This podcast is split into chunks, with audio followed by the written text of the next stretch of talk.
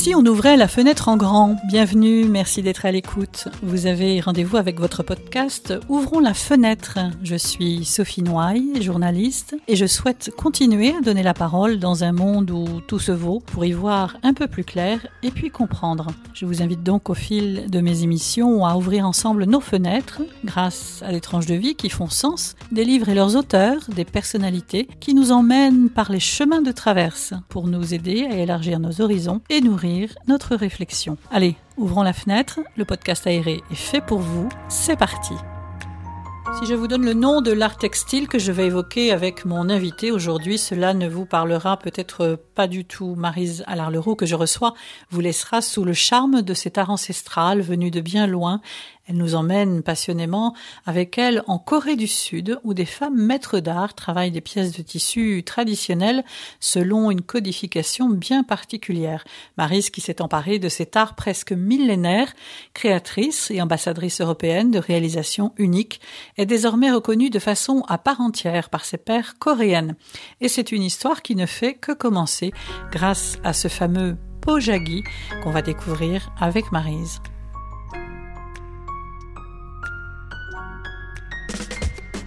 Bonjour Marise. Bonjour Sophie. Merci d'être là, merci d'avoir accepté l'invitation.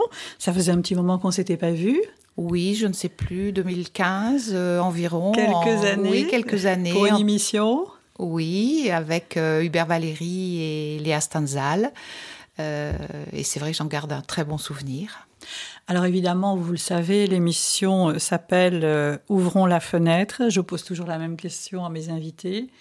Quelle fenêtre aimeriez-vous ouvrir aujourd'hui? Quelle fenêtre est-il nécessaire d'ouvrir selon vous? Alors je pense que pour moi, c'est la fenêtre qui permet de rencontrer l'autre et d'aller euh, au-delà de nos petits horizons confinés pour le moment par la force des choses et donc de découvrir un peu plus loin, un peu plus de nouvelles contrées. Est-ce que vous êtes frustrée en ce moment, Marise, de ne pas pouvoir justement voyager? Oui, alors je suis très frustrée. Je sais bien que voyager, ce n'est pas très bien parce qu'on consomme beaucoup de carbone, mais si on le fait intelligemment, je pense que l'on peut quand même voyager, même loin. Et c'est vrai que moi, j'essaye de voyager, euh, alors je ne vais pas dire intelligemment, mais de voyager pour quelque chose qui est une passion pour moi.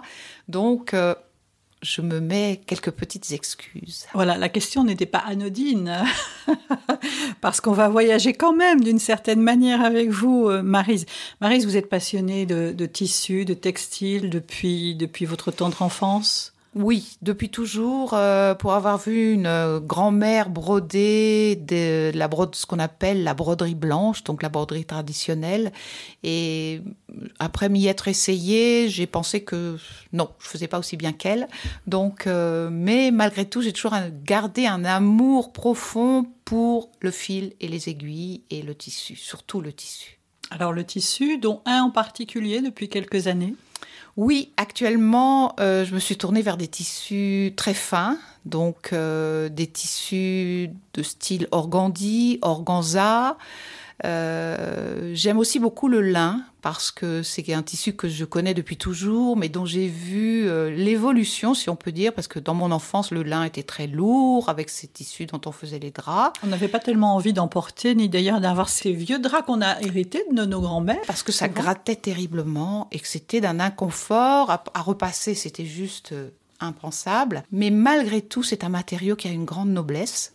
Donc c'est vrai que euh, dans mon travail maintenant, je me tourne aussi beaucoup vers les lins très fins.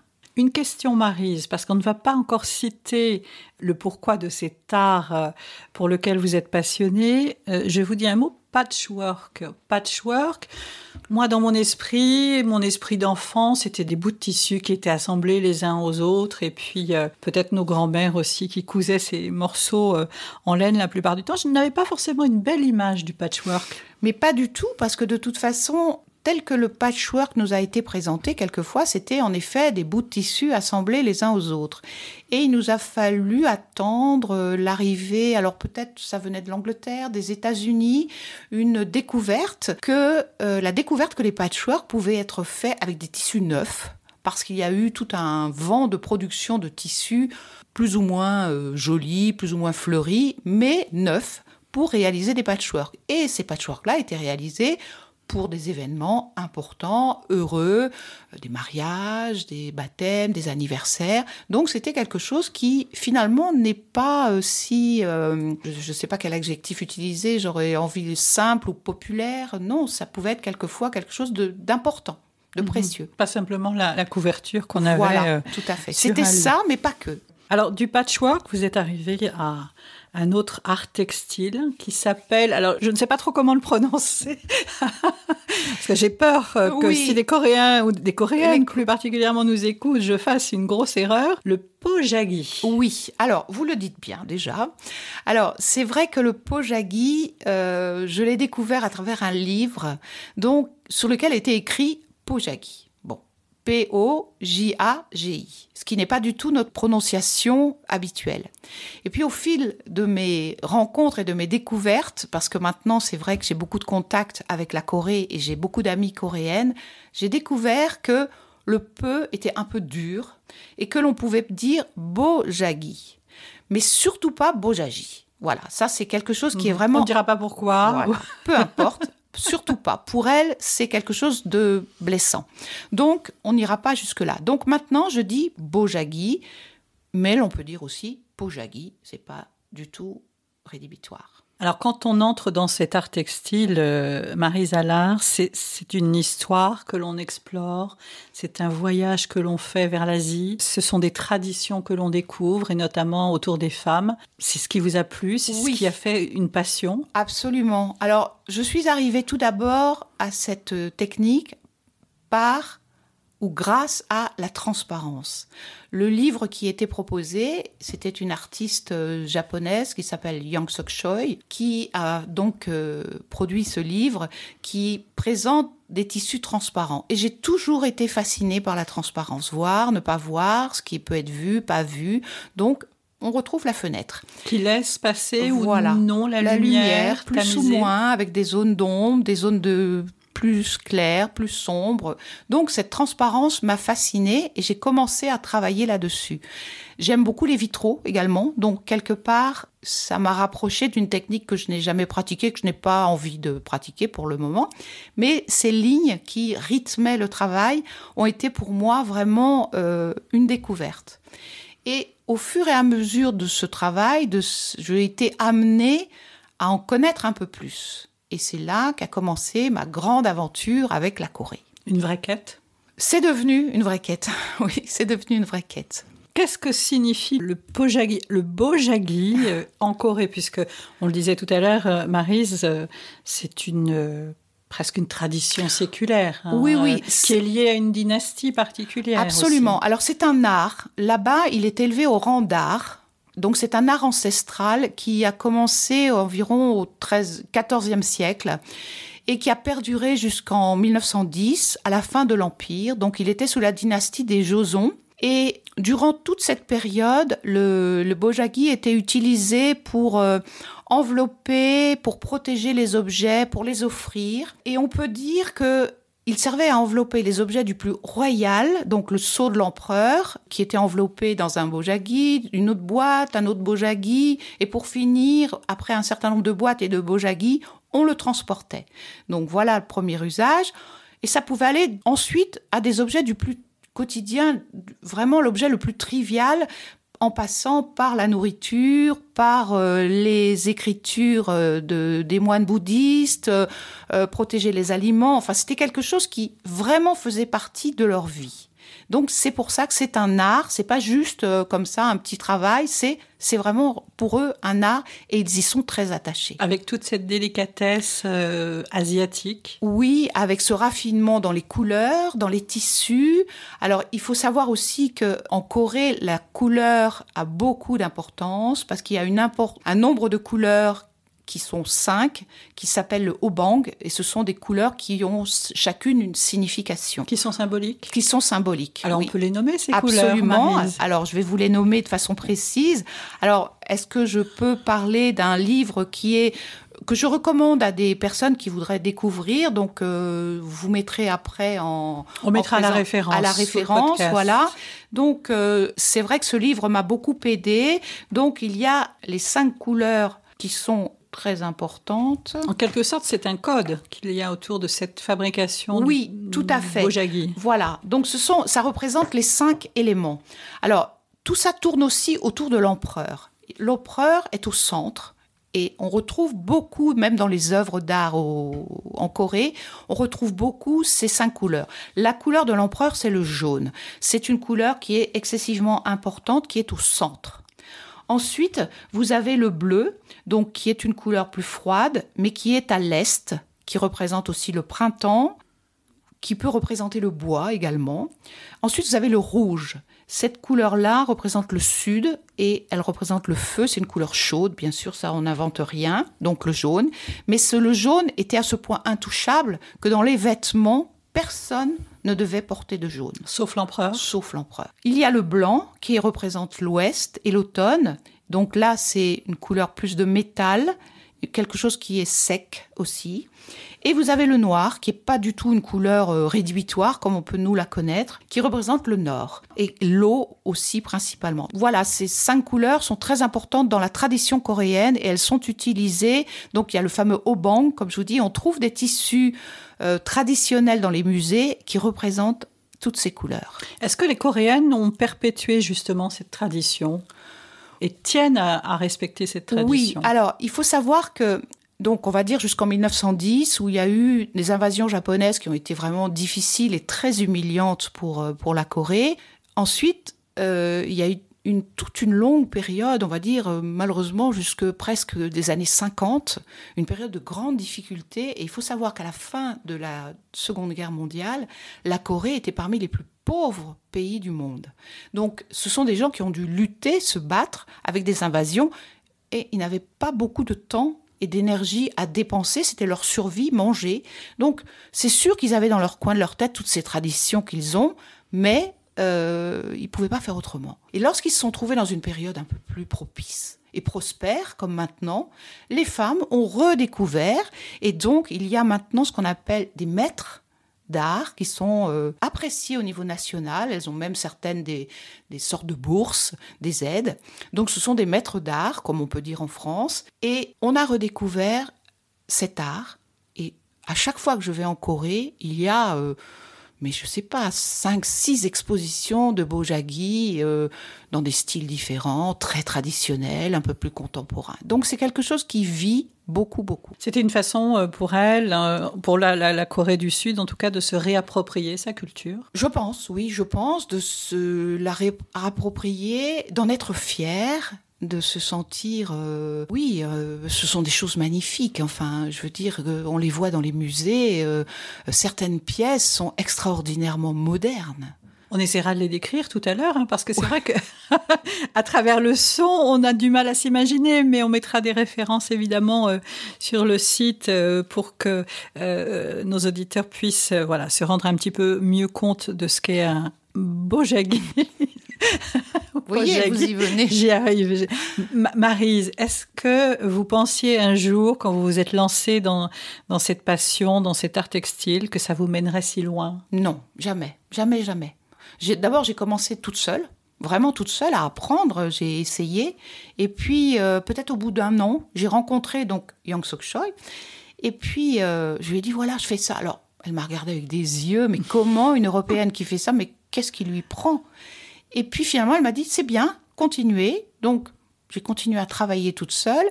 Ensuite, j'ai exposé, mais j'étais seule. Tout le monde disait, mais qu'est-ce que c'est que ce truc? Ah, c'est joli, c'est joli, mais qu'est-ce que c'est? Qu'est-ce que c'est? Et mon propos, enfin dans n'importe quelle technique, j'ai toujours eu cette, euh, cette recherche de légitimité. Alors souvent, quelquefois, on me dit « Ah oh oui, mais tu es légitime ». Non, quand c'est quelque chose, je n'ai rien d'asiatique, ni dans ma famille, ni dans ma vie. Donc, pour moi, quand je dis que je veux être ambassadrice ou un pont entre elle et nous, c'est vrai. Et je pense que c'est pour ça que j'ai de leur part euh, cette reconnaissance et cette acceptation plus qu'amicale.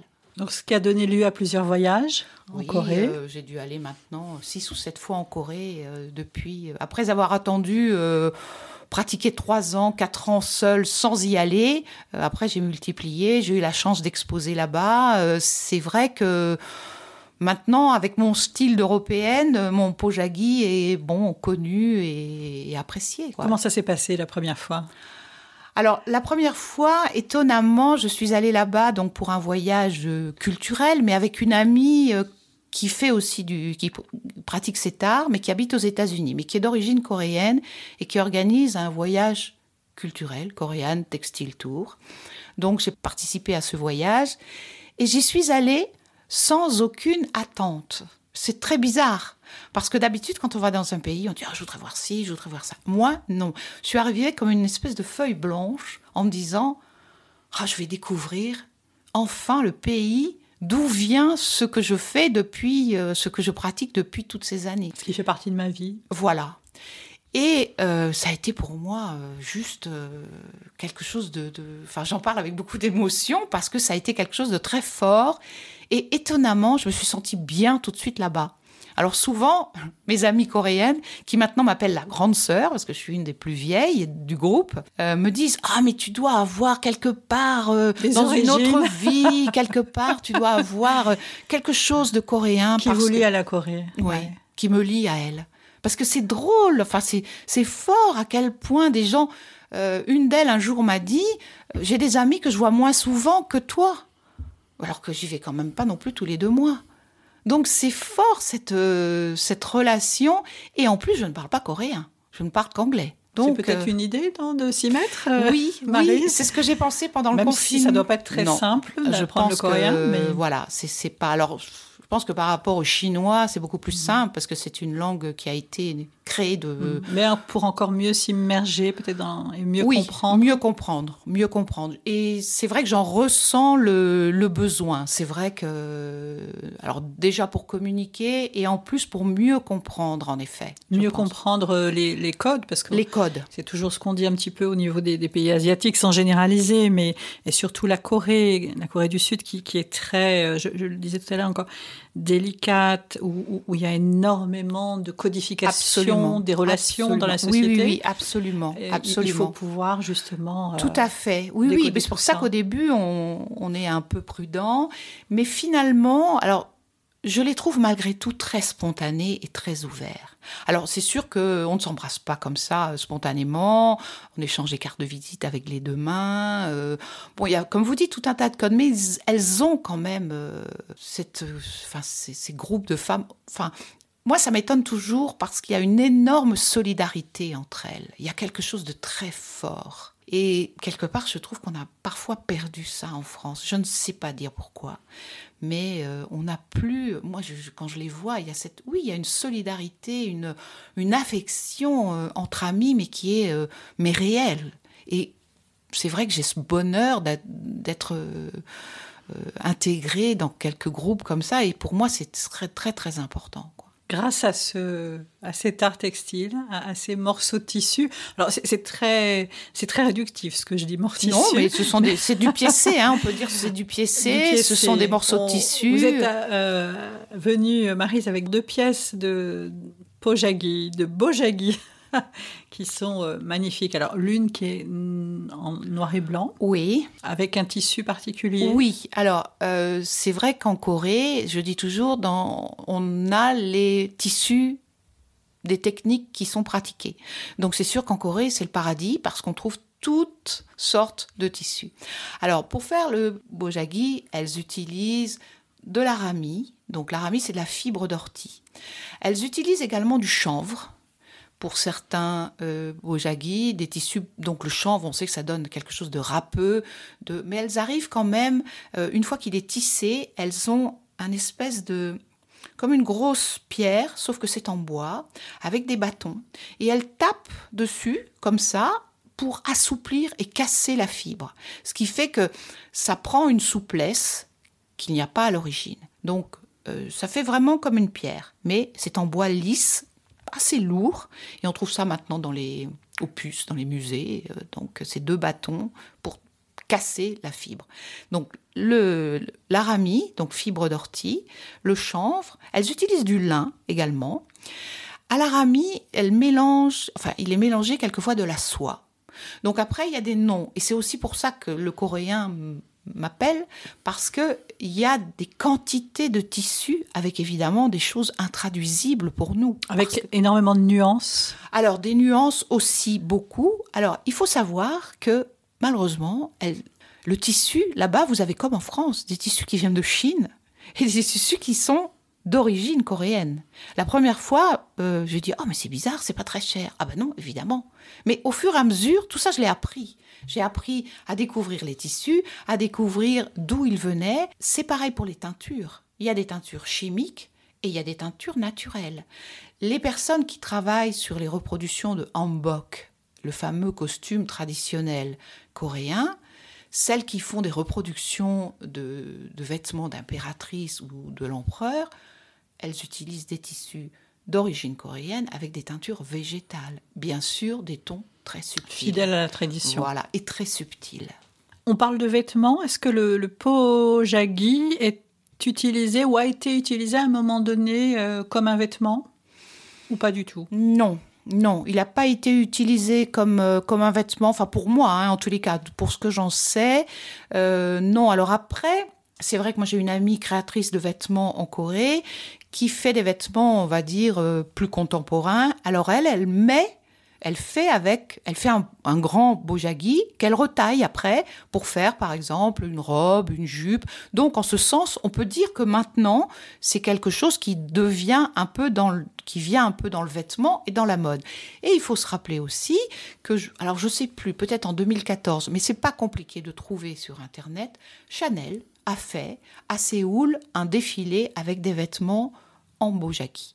Mais je remonterai ça, moi, aux années 2014. Pour moi, c'est ça. 2014, une collection à Séoul, mais qui était juste somptueuse, vraiment, vraiment somptueuse. Et puis, il y a eu aussi l'exposition, alors moi, j'ai toujours du mal avec les prénoms, mais il y a eu une exposition au musée euh, juste avant le confinement, au mois de janvier-février, d'une créatrice qui faisait des vêtements, pourrait retrouver et vous l'envoyer, qui faisait elle aussi et qui avait une boutique à Paris euh, qui faisait des vêtements euh, où elle utilisait du bojaki. Alors Marie Zalard, vous êtes devenue la l'ambassadrice européenne. Oui, alors je voudrais surtout pas que ça soit pris de façon euh, ou prétentieuse ou quoi que ce soit. Non, mais c'est une explication parce que finalement vous avez réussi et c'est peut-être ce qui plaît aussi aux Coréennes. Vous avez réussi à vous emparer de, de, de cet art textile traditionnel et, le mettre au goût du jour, mais à votre goût aussi, à vous de oui, façon ah contemporaine. Oui, absolument, absolument. Et puis surtout, je ne veux jamais être dans la copie parce que, bon, je pense qu'on peut, comme on reproduit certains meubles ou certaines broderies, on pourrait, mais je n'ai jamais eu cette envie ni cette démarche. Simplement, j'ai eu envie de, d'abord parce que j'ai une sensibilité européenne, et lorsque je fais mes dessins, je suis attirée par tel ou tel peintre ou tel dessin ou tel. J'aime beaucoup, comme je vous disais, l'art déco. Donc automatiquement, et puis j'aime ce qui est graphique. Donc Delaunay, Mondrian. Delaunay, Mondrian. C'est vrai que tout ça, euh, ce sont des artistes qui m'ont euh, euh, toujours plu et toujours attiré. Même lorsque je faisais du, du patchwork, on va dire entre guillemets pas traditionnel, mais avec plusieurs épaisseurs comme on le fait j'avais toujours euh, une amie me disait toi il y a, dès qu'il y a euh, quatre morceaux de tissu il y en a trop donc euh, donc plutôt des motifs géométriques. Beaucoup de géométrie alors je commence très graphique très graphique excessivement graphique c'est sûr que c'est moins il y a moins de petits morceaux que mais c'est amusant parce que il y a deux ans j'ai exposé en Turquie avec un groupe de coréennes et euh, je leur ai demandé ce qu'elles pensaient de mon travail. Je leur ai dit, mais dites-moi, dites-moi. Alors elle dit, ah oui, mais tu mets beaucoup moins de morceaux que nous, mais finalement, même si on en met moins, c'est quand même très beau et tout.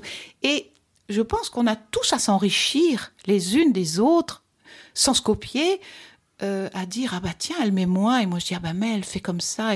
Et sans copie, je pense que tout ça, au bout du compte, et c'est pour ça que je dis, je suis, euh, oui, un pont entre elles. Et quelquefois, deux, trois m'ont dit euh, merci de faire connaître notre art en France.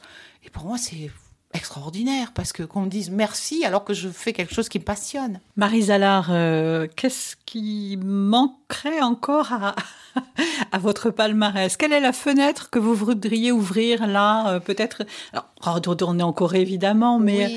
Euh... Alors, la fenêtre qui s'ouvrirait, ce serait de faire venir des artistes coréennes en France. Ça, c'est vraiment quelque chose qui me, qui me tient à cœur.